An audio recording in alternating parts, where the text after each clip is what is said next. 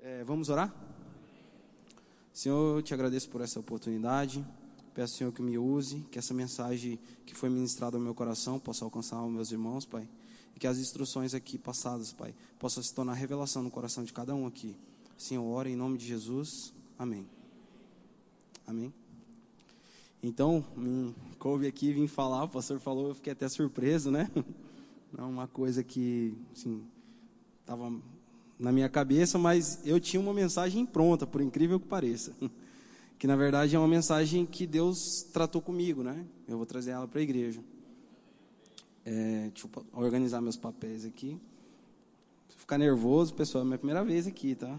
Fica tranquilo. Vamos. Eu, eu, vejo todo mundo falando, até o pastor Marco domingo, né? Tem que dar um tema, né? Tem que dar um tema. Hum, tema é esse, né, cara? Eu pensei, eu, vou, eu, eu coloquei o tema assim: Filhos no século 21, né? Casamento tem várias fases, o pastor sempre fala sobre isso aqui. Eu vivo a fase dos filhos, tem que acordar cedo, organizar, tá, conta para pagar, enfim. Essa fase aí que a gente está. Então vamos, vamos abrir a nossa Bíblia lá em 1 Samuel 2,29.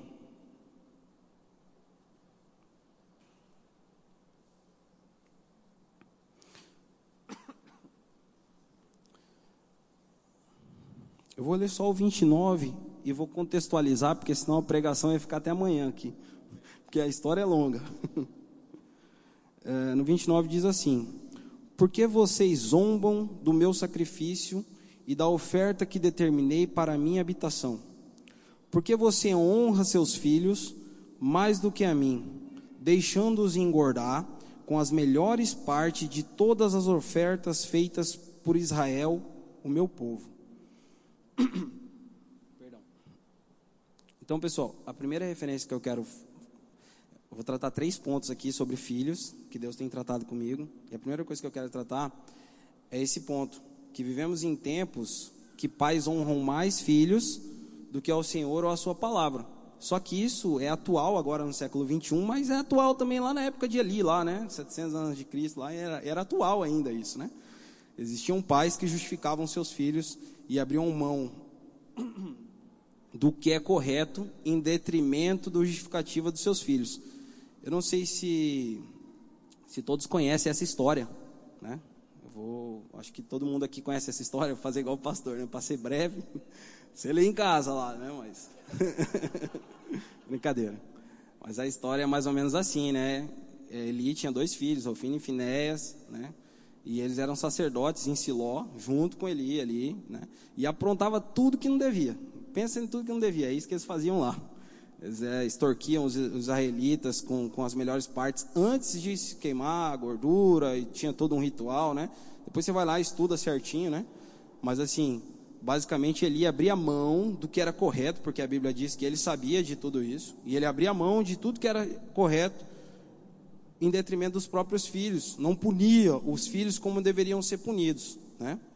Pensando que os filhos deles eram sacerdotes, eles eram da linhagem de Arão, né? Para ser sacerdote não era bem assim qualquer um, né? Tinha que vir da linhagem, tem toda uma história aí, né? No Velho Testamento. Sabe, eu vou contar agora um, um pouquinho da minha história, mais ou menos assim. Eu fui criado num lar. Meu pai era um cara bem rigoroso. E meu pai é daqueles assim, né? Não sei se aqui alguém foi criado assim. É, da minha geração, poucas pessoas. Eu sei que uma geração depois da minha, ali, um, antes da minha, na verdade, né, foi, foi criada mais ou menos assim. Mas a minha, é, é, é são poucos. Então, assim, meu pai é daquele assim: tem que chegar, tem que tomar a benção do pai, tem que tomar a benção da mãe, da avó, do viu, do tio, do cachorro. Todo mundo. Até uma pessoa que você nem sabe, você está tomando benção para não apanhar, né? Então, fui criado mais ou menos assim. E meu pai, ele, a gente ia para casa da minha avó, família cuiabana grande, né? Dez tio e não sei quantos primos, e aquela bagunça na casa da avó, né? E eu chegava já querendo contar história com meus, com meus primos, eu era sempre animado, né? Assim, sempre liderava a turminha dos meus primos e tal, não sei o que, e chegava ali e tal, cara. Quando eu olhava pro lado, tava meu pai só assim, ó. Joelho pra parede. Vai ficar lá, só vai sair a hora que eu mandar. Aí quando eu olhava de lado, pau, né? Não pode olhar pro lado, é pra parede. Passava ali uns 10, 15 minutos. Agora vai tomar a benção dos seus tios, de sua avó, aí pode brincar. Então, eu fui criado mais ou menos assim, né? É, meio, meio, meio, meio pesado, né? E sabe que esse ambiente, com o tempo, alguns tios meus, não vou falar tio, parente, porque senão algum tio meu pode escutar essa ministração, né? é complicado. Enfim.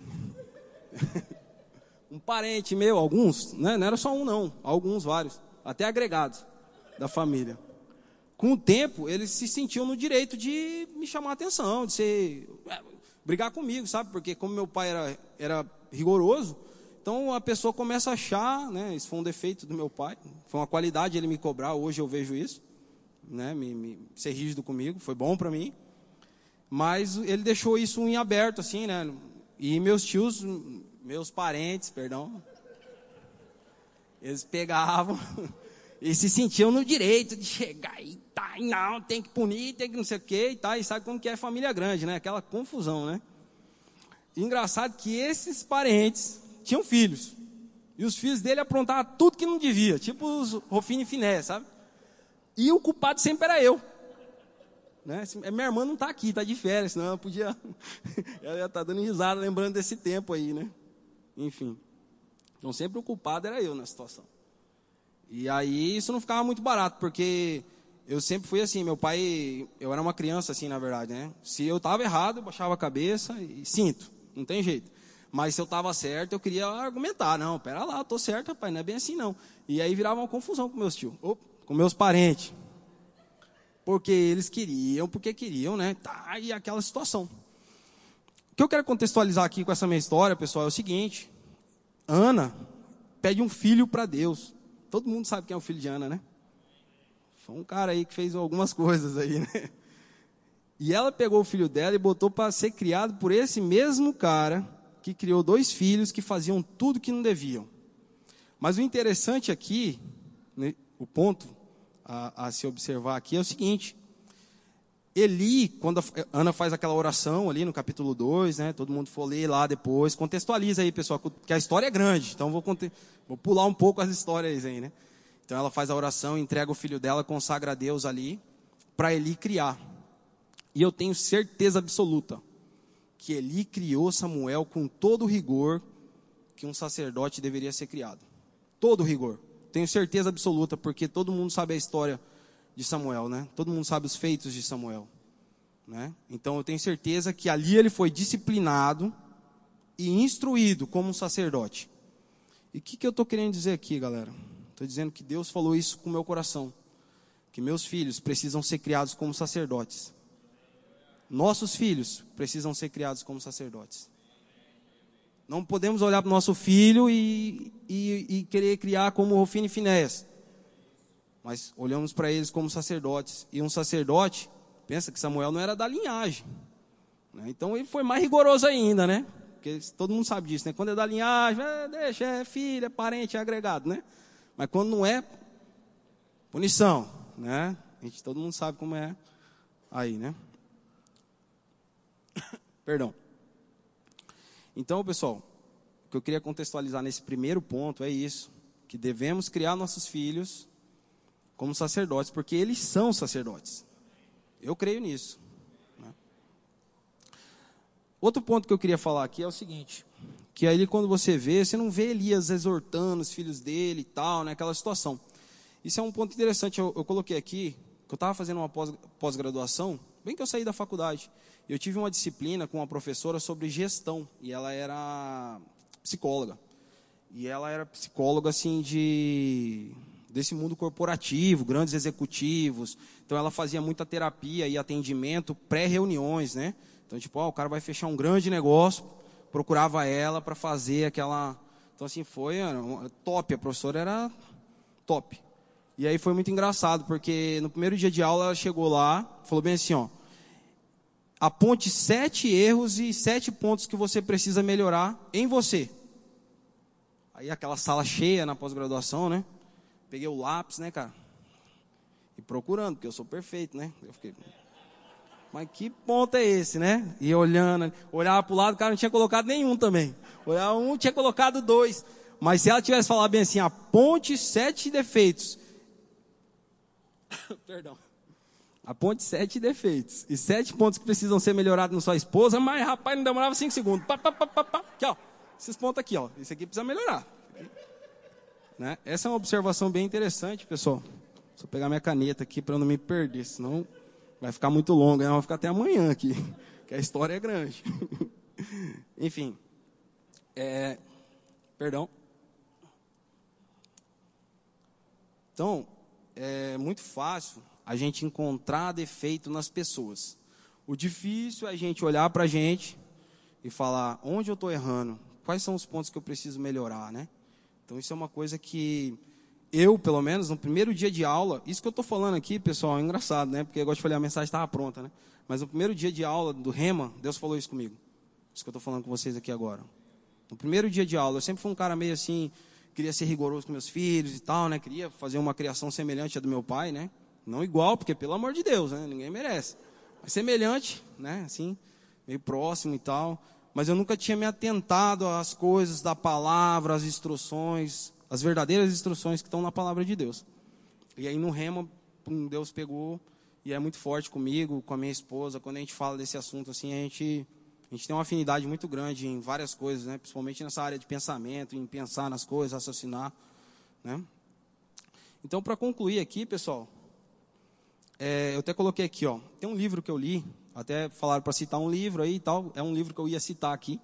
É um livro não tem nada a ver com o assunto, mas tem grandes informações nesse livro, que ele fala para eu fechar esse ponto 1, um, né?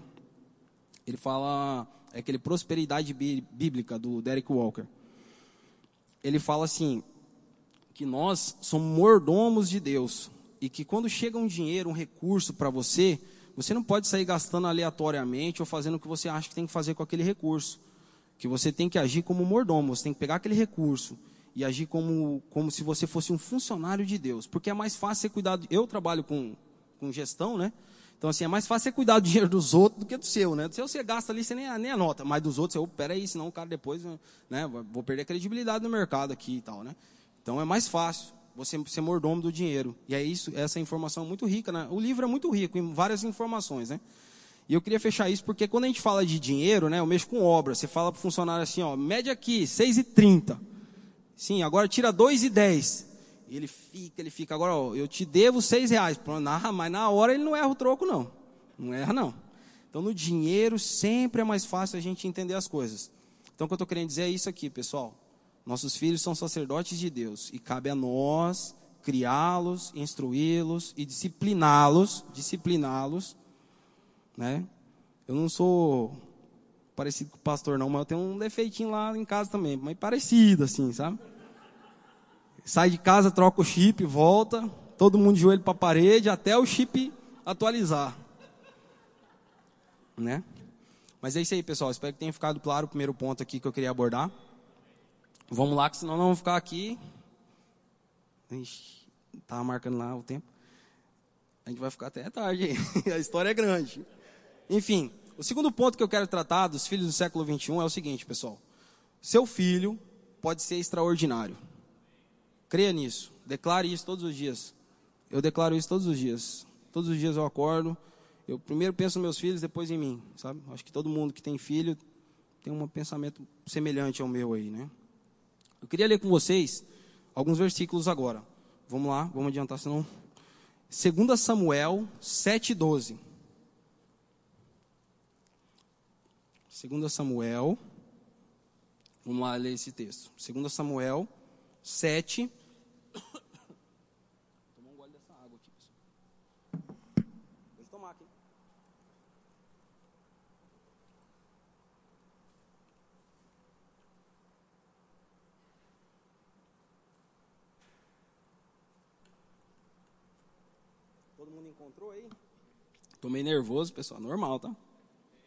Todo mundo encontrou? Vamos lá então. 7, versículo 12. 12 e 13, vamos ler. Quando a sua vida chegar ao fim e você descansar com seus ante antepassados, escolherei um dos seus filhos para sucedê-lo, um fruto do seu próprio corpo, e o estabelecerei, estabelecerei o reino dele será ele quem construirá um templo em honra ao meu nome, e eu firmarei o trono dele para sempre.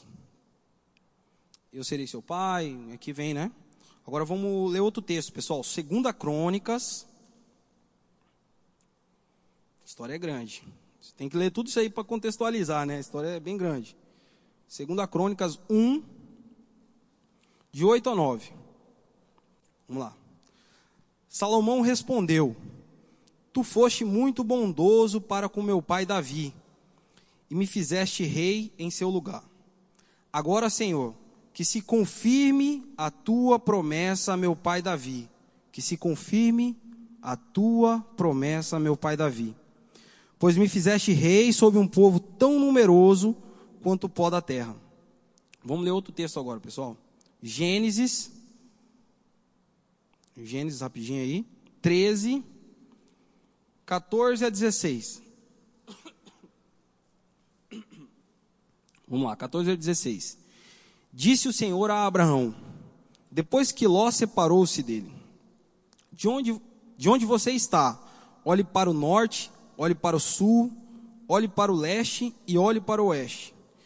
Toda a terra que você está vendo, darei a você, e a sua descendência para sempre. Tornarei a sua descendência tão numerosa quanto o pó da terra. Pessoal, vou contextualizar porque a história é grande, né? Eu sempre digo com meu padrasto, a gente às vezes troca ideia sobre a, sobre a palavra, fala, a Bíblia é uma história só, né? É uma história só, do começo ao fim é só uma história conectada com um monte de outras histórias, mas é uma história central, né? Uma história só. Se você vê esses textos, eles estão conectados, né? Eu não sei se você consegue ver isso. Quando você está lá na salinha, né?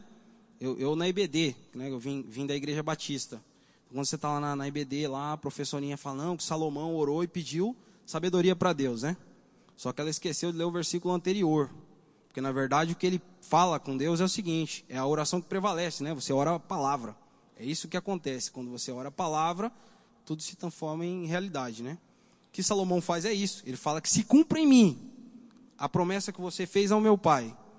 E ele ainda cita um versículo que eu acabei de voltar lá em Gênesis, que é quando Abraão acabou de apartar, vai começar um novo momento na vida de Abraão. Então Deus fala para ele: olha para qualquer lugar aí, tá vendo? Tudo é seu.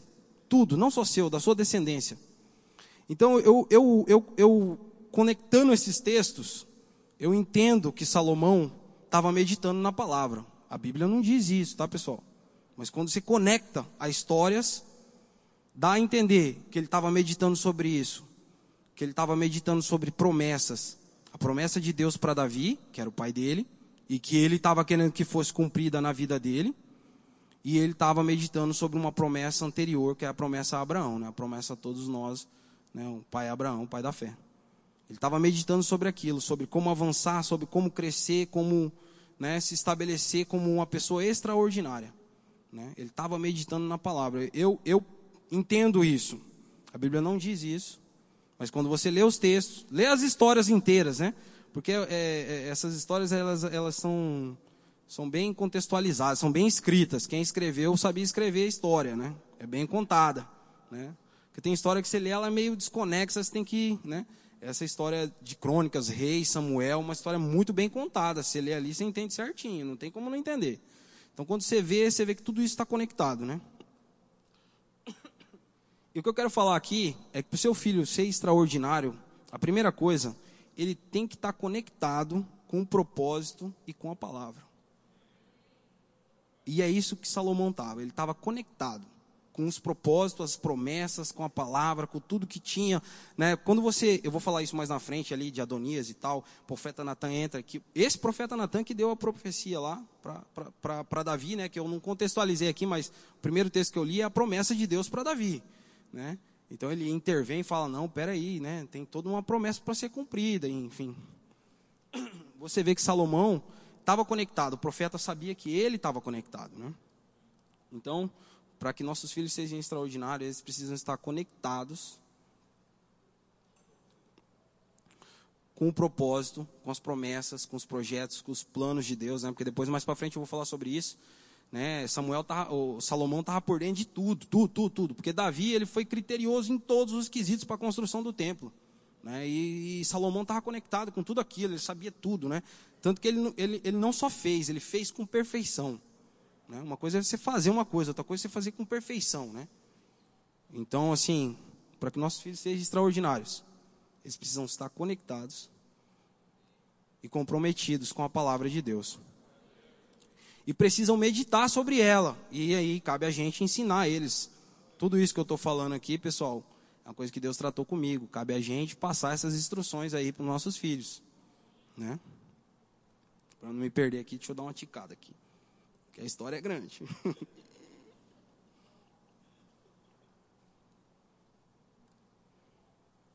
Sim, aí eu coloquei aqui também outra coisa, né? Uma, uma outra, um outro ponto que a gente tem que observar para que nossos filhos sejam extraordinários é o seguinte: Davi começou do nada, né? Quem sabe, todo mundo sabe a história de Davi, né, cara? É uma história muito bonita, né? Eu gosto de guerra, de luta, de, né?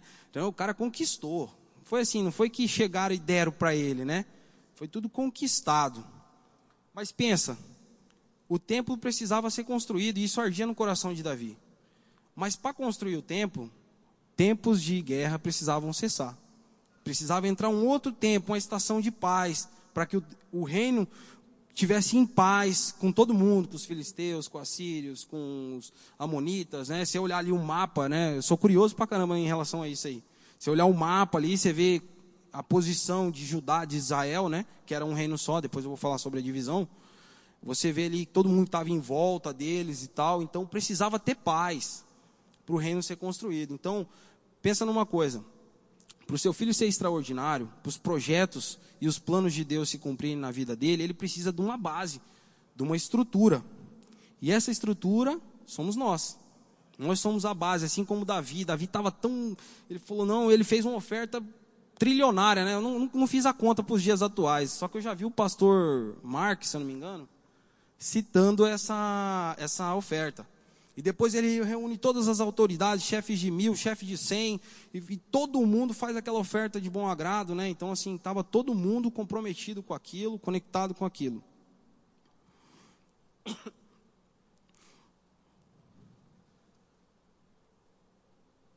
Então, assim, para fechar esse ponto aí, pessoal, Deus escolheu nossos filhos para executar projetos extraordinários. Vocês, vocês creem, creem nisso? Comece em você e seguirá depois de você. Você é a base para que esses projetos sejam alcançados. Outro ponto que eu quero botar aqui para a gente entrar no segundo, no segundo, no terceiro ponto e último, tá? A história é longa, mas vai acabar. é o seguinte, é, até coloquei aqui contar um, um pouco ali da, do tempo meu de faculdade, quando eu vim fa fazer faculdade. Rapaz, pensa no Pindaíba, né? Meu pai mandava ali mais ou menos 70% do valor de um, de um, salário mínimo. Tinha que fazer tudo com aquilo: comer, morar, pagar luz, água. E para o meu pai era um grande sacrifício. Eu hoje entendo, né? Não, não culpo ele por nada disso, sabe? Era um sacrifício para ele, para mim também era um sacrifício imenso aqui. Porque daí você chega ali, né? Tá o cara recebendo uma casa com videogame, com ar condicionado no quarto, um carro para ir para faculdade. E você recebeu o quê? Nada, né? Comprar marmita. Eu olho pro Mauri aqui, cara. O Mauri foi parceiro de farda meu época de faculdade. Ele, ele conhece eu da época de faculdade. Rapaz do céu. Toda vez que eu olho para ele aqui, eu lembro dessa época. A gente até chegou a morar junto. Ah, comprava marmitinha, comia metade, guardava metade para jantar. Eu olho pro Mauri, eu sempre lembro disso aí aqui, cara. É, foi um tempo difícil. Mas uma coisa que eu preciso entender é que meus filhos não vão viver mais isso. Não vão, eu sou uma base, é como Davi. Salomão não viveu o tempo de guerra, não teve guerra na época de Salomão. Davi conquistou as guerras. Ele, Davi cumpriu o propósito dele, né? Eu vou entrar nisso na conclusão, que a gente tem que cobrir primeiro o nosso propósito para depois que nossos filhos sigam adiante. Nós somos a base. Então meus filhos, meus filhos não vão passar por isso, né? Eu acordo cedo lá, eles escolhem do mais caro no mercado, eu nem olho o preço, né? Eles olham lá, pega do mais caro e eu não olho nem o preço. Pensa, o cara que comia metade da marmita no almoço e a outra metade na janta. Chegou aqui não tinha uma bike para andar. É, o, o, amigo da faculdade ganhou um carro e não, tinha, não ganhei uma bicicleta. Mas era muito perto da faculdade, para que uma bicicleta? É, foi fácil não. Deixa eu marcar aqui os pontos aqui, pessoal, para não me perder.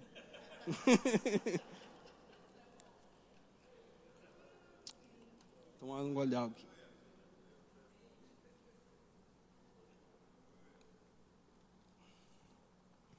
tudo calma aí.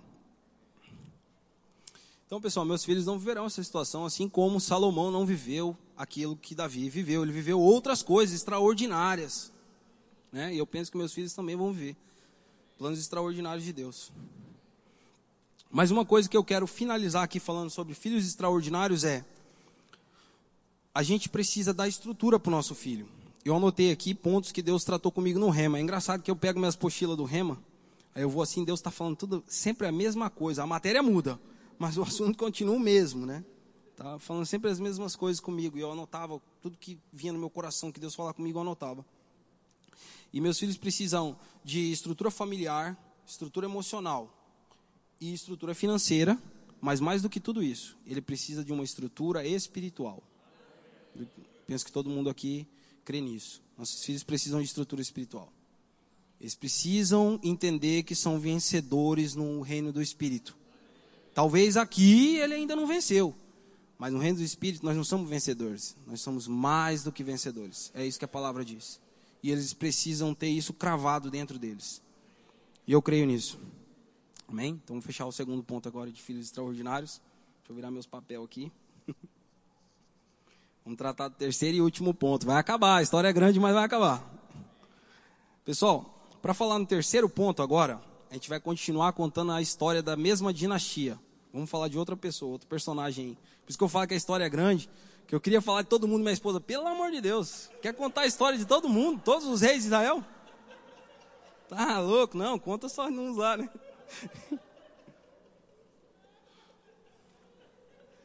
Vamos lá. Provérbios 22, 6. Estamos falando de um cara extraordinário que escreveu esse provérbios aí. 22, 6. Todo mundo achou aí? Eu tô lendo ele na versão NVI. Essa versão, na verdade, um dia minha esposa me leu essa versão, assim, ficou ficou marcado para mim essa versão. Porque eu lembro do meu pai falando bem assim para meus tios quando falava: Olha, para que isso? Para que essa ignorância? Para que essa né, arrogância? Não sei o quê. Meu pai falava: Eu que sei o que, que eu quero que meu filho seja. Não quero que ninguém se intrometa. A gente cansou de chegar na festa e ir embora. Se minha irmã tivesse aqui, ela ia dar risada disso aí, cara. Minha mãe ficava doidinha, igual uma barata, não sabia o que fazer. Porque nós chegávamos na festa, um tio meu se intrometia, meu pai, vamos embora. Todo mundo entrava no carro e ia embora. Eu não tinha, eu era gordinho, cara, eu não tinha comido um bolinho. Um! Eu ficava. Mas caramba, vamos embora. Não, eu fico de joelho, pai. Eu fico, eu fico. Pelo bolinho eu fico. É verdade, você dá risada, mas não foi com você, né? Você dá risada que não foi com você. Vamos ler lá, pessoal? Instrua a criança segundo os objetivos que você tem para ela. Não sei se a sua versão diz isso, porque essa versão ela é clara. Instrua a criança segundo os objetivos que você tem para ela. E a mesma, com o passar dos anos, não se desviará dele. Vamos ler outro texto aí, pessoal. Provérbios 3, de 7 a 9. Foi lido agora aqui, né? Dos dízimos e ofertas, mas vou ler ele em outro contexto. Inserir ele, né? 3, de 7 a 9. Pessoal, todo mundo encontrou? Não seja sábio aos seus próprios olhos. Tema o Senhor e evite o mal. Isto dará a você saúde ao corpo e vigor aos ossos. Honra o Senhor com todos os seus recursos e com as primeiras frutas de todas as suas plantações. Pessoal, o que, eu quero dizer aqui? Salomão foi muito bem instruído por Davi. Rapaz, se você pega ali a história ali, você vê que Davi está mais animado do que Salomão. Ixi, ele está animado, animado de um jeito assim, né? E ele está mais animado, instruindo, ele dá instruções, né? Tem uma parte ali em Crônicas que fala as instruções do rei Davi ao seu filho e tal. Ele está animado com aquilo tudo ali. Mas aí Salomão cresce, vira pai e tem filhos, né? Eu estava tentando descobrir quantos filhos ele teve, mas deu trabalho, não dá, não dá para saber, né? que parece que era 700 esposas, 300 concubinas, se tiver um com uma só já dava mil. Naquela época, um filho era pouco, né? Então vai saber, não, não dá para saber. Mas uma coisa é certa. Vamos ler lá em 2 Crônicas 10, de 13 a 14. 2 Crônicas 10, de 13 a 14. Eu vou também, que essa, essa é uma história longa, hein? Essa é longa. Mas eu vou, eu vou ler só um pedacinho e contextualizar aqui, porque, mas depois você lê em casa, para você entender melhor aqui, todo o contexto, né? Porque senão a gente vira um pretexto para dizer o que você quer. E não é. Se, se você ler o contexto, você vai ver que tem tudo a ver com o que eu estou falando. O 13 diz assim: Nós, porém. Não, per, perdão, coloquei em 2 Coríntios, pessoal do céu. Perdão, perdão. 2 Crônicas. 10, 13. Vamos lá. Mas o rei lhe respondeu asperamente, rejeitando o conselho das autoridades de Israel, seguiu o conselho dos jovens e disse: Meu pai tornou pesado o jugo para vocês, eu o tornarei mais pesado ainda. Meu pai os castigou com simples chicote, eu os castigarei com chicote pontiagudos. Pessoal, eu vou contextualizar isso aqui que eu estou dizendo. Todo mundo sabe que o próximo. Aqui estamos falando de Roboão, né? Todo mundo conhece a história ali das crônicas? Né, dos reis. Roboão assume o trono. Primeira coisa, que você fica claro ali, eu até coloquei aqui, né? Sobre. Eu passei uma pindaíba danada, né? Então o que, que aconteceu, pessoal? Na época de faculdade. Porque meus pais não tiveram a estrutura, eles não estiveram na faculdade, eles não sabem como é lá. Eles não viveram esse ambiente. Eu ainda vivia um ambiente complicado, porque meu pai morava em Rondônia, minha mãe em Cuiabá e eu morava em Sinop sozinho. Não tinha um parente, um conhecido aqui em Sinop, não conhecia ninguém. Ninguém, nunca nem tinha ouvido falar de Sinop, vamos dizer assim, né? Hum, já tinha ouvido falar, porque meu pai já tinha feito um, um trecho da estrada aqui, mas nunca, né? Enfim. Mas aí, pessoal, ninguém chegou para mim e falou bem assim, ó, você tem que cuidar a hora que seus filhos for faculdade, como você vai fazer? Ninguém falou isso para mim. O que, que aconteceu? Quando meu filho nasceu, a primeira coisa que eu fiz, eu fui no banco, e isso minha esposa não foi comigo, geralmente ela que me cobra as coisas, né? Eu sou meio, ela é muito organizada e eu já sou o oposto. Aí ela nem me cobrou isso. Eu fui no banco, conversei com o meu gerente, falei, eu quero fazer uma previdência para meu filho. Quando ele fizer 18 anos de idade, eu quero que ele tenha um recurso disponível para ele, porque eu não sei o que, que vai acontecer daqui, né? Eu não sou funcionário público, então eu não sei como vai estar esse tempo lá. Mas eu sei que eu vou me preparar para esse tempo. Porque eu sou a estrutura, eu vou dar estrutura para ele. Então, essa estrutura financeira, eu já organizei para eles, para os dois. Inclusive, eu converso com eles, está vendo aqui? O pai junta pouco. É do pouco que você faz muito. Tem que juntar de pouquinho, ensina eles a juntar desde criança, para eles aprenderem a, a, a, esse princípio. E o que eu quero dizer com essa história minha, pessoal? É bem provável que quando Roboão assumiu o trono, não teve nada, nada, nada. Ele simplesmente assumiu. O que, que isso quer dizer? É bem provável que o pai dele não foi qualquer um. O pai dele foi um cara extraordinário. Né? Eu, eu que não fui, não sou extraordinário, nada. A gente já pensa, ó, não, isso aqui não pode acontecer com meu filho lá na frente, eu vou me organizar. Imagina se seu pai é Salomão. Pensa, faz a conta. Então o que acontece? Provavelmente Salomão, dentre sabe quantos filhos ele teve? Não dá para saber, né, pessoal? Mil mulher, haja filho. Mas um foi escolhido. Robão foi escolhido para ser o rei. Então é bem provável que esse mesmo pai que fala instrua segundo os objetivos que você tem para ele, é bem provável que esse pai, que foi o cara mais sábio que pisou nessa terra, instruiu o filho dele, disciplinou o filho dele. Porque ele falava sobre isso e ele tinha prazer em falar sobre isso. Você vê que em Provérbios isso é citado várias vezes, né? Porque depois Azar, Josafá, eles mandam citar de novo os Provérbios, né? Quem já leu os livros de Provérbios aí sabe mais ou menos a, o contexto do livro, né? Que aí você lê lá, ué, mas já, eu já vi esse versículo em algum outro lugar. Não, é porque o rei gostava de falar aquilo. Isso era uma coisa que o Salomão gostava de falar. Então, provavelmente, provavelmente, a Bíblia não diz isso. Roboão foi criado para ser rei desde pequenininho foi instruído, treinado para ser rei. Né? Ele foi instruído e não, não por qualquer pessoa, né? ele foi instruído por Salomão, pessoal. Não é qualquer um, não. Por que Salomão provavelmente fez isso e não teve contendas na, na, na hora que Robão foi assumir o trono? É claro, porque se você for no livro de Reis, no livro de Crônicas não fala sobre isso, mas no livro de Reis fala que o irmão de Salomão, que era mais velho que ele, né, Adonias, se declara rei antes de, antes de Davi morrer. Ele já, opa, sou rei, chama uma galera lá, aí o outro fala, não, não concordo com isso não, ele, então você fica de lá, mas quem concorda comigo vem para cá, vamos, vamos ungir, chama um, um sacerdote e tal, e faz toda aquela cerimônia, né? Mas esse não era o costume. Quem estava lá? Aquele cara que deu a profecia para Davi. Natan estava lá. Natan falou: Não, não, peraí, não é disso não. Tem uma promessa. Esse cara não está conectado. Ele não tem nada a ver com a promessa. Ele nem sabe qual é a promessa. Está se declarando um rei, não está nem se importando com o que tem que fazer. Ele nem sabe o que precisa ser feito, né? E aí, rapaz, isso deu uma confusão. Se você ler a história lá, deu uma confusão danada. E no final das contas, Salomão teve que mandar matar o próprio irmão. E não deve ser fácil você mandar matar seu próprio irmão, né? O que, que eu estou querendo dizer com isso? Roboão não passou por isso. Lembra que a gente está falando? Nós somos uma base, uma estrutura. Salomão se preparou para isso. Mas quando você lê esse texto ali em 2 Crônicas, que o Roboão assume o trono, o mais interessante de tudo aquilo ali quando você lê é o seguinte: primeira coisa que ele faz, ele procura os sábios, as autoridades, os conselheiros de Salomão. Ele vai lá, procura, os sábios falam: Ó, oh, veja bem, né? Porque quem veio falar com o Roboão, se você contextualizar, é um cara chamado Jeroboão, que ele vira rei de Israel, né? Sei, vou contextualizar aqui para ficar mais claro, pessoal.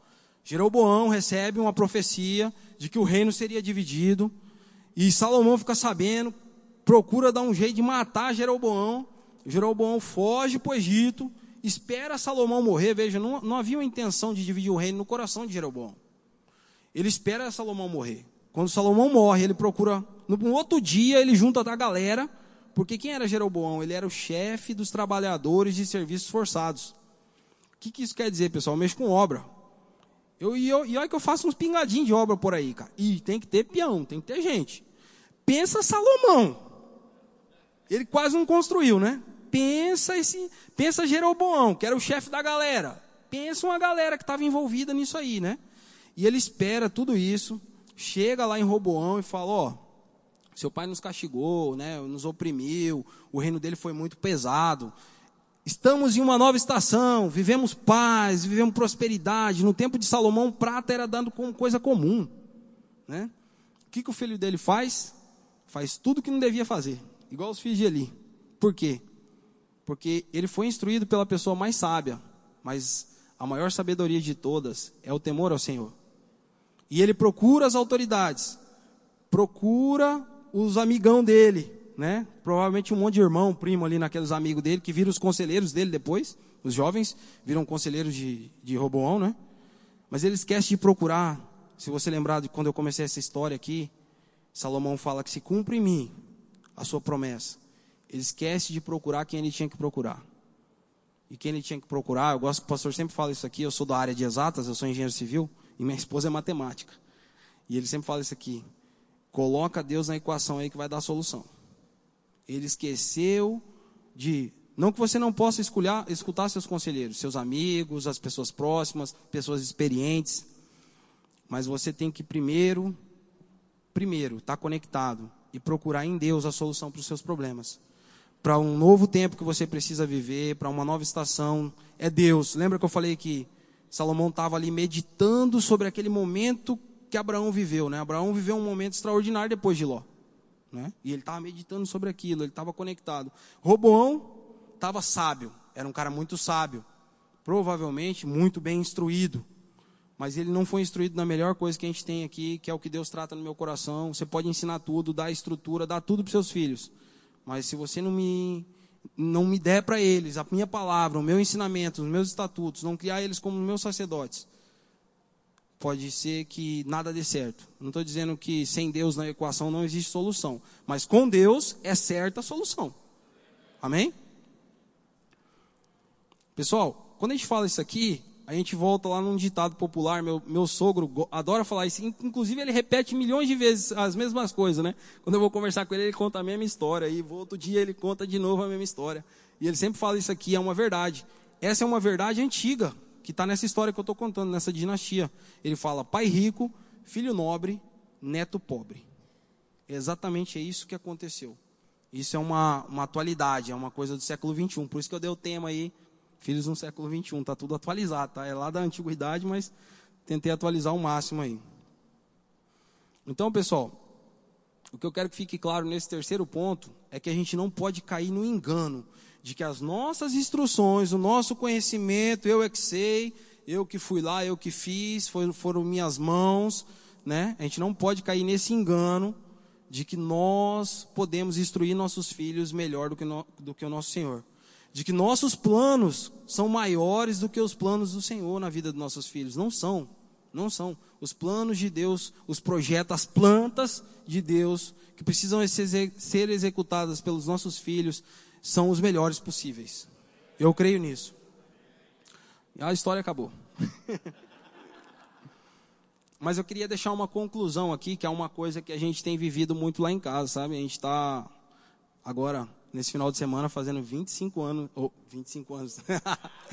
Dia 25, a gente está fazendo 11 anos de casado, eu e minha esposa. Eu queria ser igual um amigo meu aí, cara, que não briga, que não é. Mas lá em casa não é assim, não. é 11 anos. Pensa nos 11 anos, cara. né? Principalmente em várias áreas, assim, que a minha esposa, eu contei um pouco aqui da minha criação, né? Minha esposa foi. Pensa num negócio nada a ver, né? Tipo assim, eu quando, eu quando era criança, eu caía. E aí, ó, qualquer parente meu, até meu pai e minha mãe, vai besta, quem mandou? Falei pra você não fazer. A minha esposa chama o médico, a ambulância, o moleque vai morrer. Minha sogra vai lá em casa, vira para meus filhos e fala, tadinha. Eu falo, tadinha é filho de rato, cara, não tem tadinha aqui. Né? Eu fui criado um, totalmente, e a gente, né, mas graças a Deus a gente já superou isso, né, amor? Superamos. Várias coisas já superamos juntos. Então, dia 25, ó, agora a gente vai fazer 11 anos. Que venham mais 11 anos.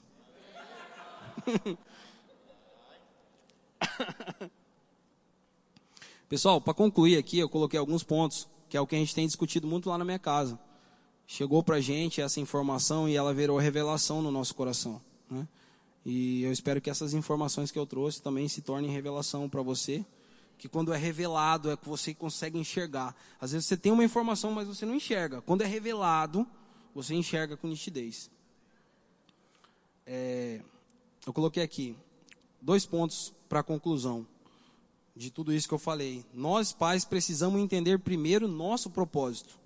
Esse aí é a lapada que eu tomo de Deus direto. Porque assim. Não sou muito de me abrir, sabe? Mas assim. Muitas vezes eu fico esquivando, sabe? Tipo, não é pra cá. Eu, pá, eu sou um cara assim que resisto muito em relação a isso. Eu sei que é uma coisa que eu preciso melhorar. Tanto que quando o pastor falou que eu ia ministrar aqui, eu hum, querendo esquivar, minha mulher, opa! Quase soltou um rojão lá em casa. Né? Então precisamos entender primeiro o nosso propósito. Lembra da minha professora? Falou bem assim, ó, procure aí sete pontos que você precisa melhorar em você. E ninguém achava, mas da esposa na hora. Se fosse da sogra, então, ia faltar papel. Brincadeira, hein? Minha sogra, eu gosto dela. Eu gosto da minha sogra também, eu sou igual o pastor. Eu gosto da minha sogra. Gente boa. pois há planos, sonhos e projetos que dependem da nossa obediência e do nosso comprometimento. Amém? Outro ponto que eu coloquei aqui na conclusão, pessoal. Nossos filhos são preciosos para Deus. Acho que todo mundo já entendeu isso, né? E é nossa responsabilidade. Isso aqui é um negócio, cara, que eu falo assim, chega a me dar vontade de chorar. E olha que eu sou um cara que consigo resistir bastante é, cabe a gente treinar, instruir, disciplinar nossos filhos, né? Para que eles possam viver o extraordinário de Deus, executar planos extraordinários da parte de Deus. E outro ponto que bate muito forte, que hoje a gente tem vivido lá em casa, é desfrutar do que está disponível, sabe? Que ele, eu, eu oro todo dia de manhã, eu falo, Senhor, que a gente possa desfrutar do que está disponível para a gente, porque a gente vive num tempo em que todo mundo quer o que não tem. Ninguém quer o que tem. Ninguém sabe usufruir do que tem. A pessoa tem um negócio, não usufrui. Ela quer. E essa pessoa, eu também, estou me incluindo aí. Isso é uma coisa que tem sido tratado diariamente comigo, com a minha esposa. A gente desfrutar do que está disponível para a gente. Você está querendo um negócio que não tem? Beleza, amém. Continue orando, continue trabalhando, batalhando para conquistar aquilo lá. Mas desfruta do que está na sua mão hoje, do que está disponível, do que está aí para você. Né? Então entenda isso para finalizar, história é longa, mas vai acabar. Queremos acelerar as fases. pular, o pastor fala isso aqui e é verdade. Eu, eu olho para mim, né? Recém-formado, saí para trabalhar, já arrumei um emprego que nunca imaginava na vida e tal, e você já quer acelerar tudo, né? Ah, já quer ir lá nos 30 anos, agora que eu estou com os 30. Né? Mas você com 22 ele já quer ser, já quer acelerar tudo, quer pular as fases, quer pular as etapas, né? Isso aí é uma coisa que esses 11 anos aí tem ensinado para mim e para minha esposa, né? Que a gente não pode pular as etapas. A gente, infelizmente ou felizmente, a gente tem que vencer as batalhas de cada etapa e desfrutar do que está disponível em cada etapa. Pessoal, era isso que Deus tinha tratado no meu coração. Espero que essas informações se tornem revelações no coração de cada um aqui. Amém?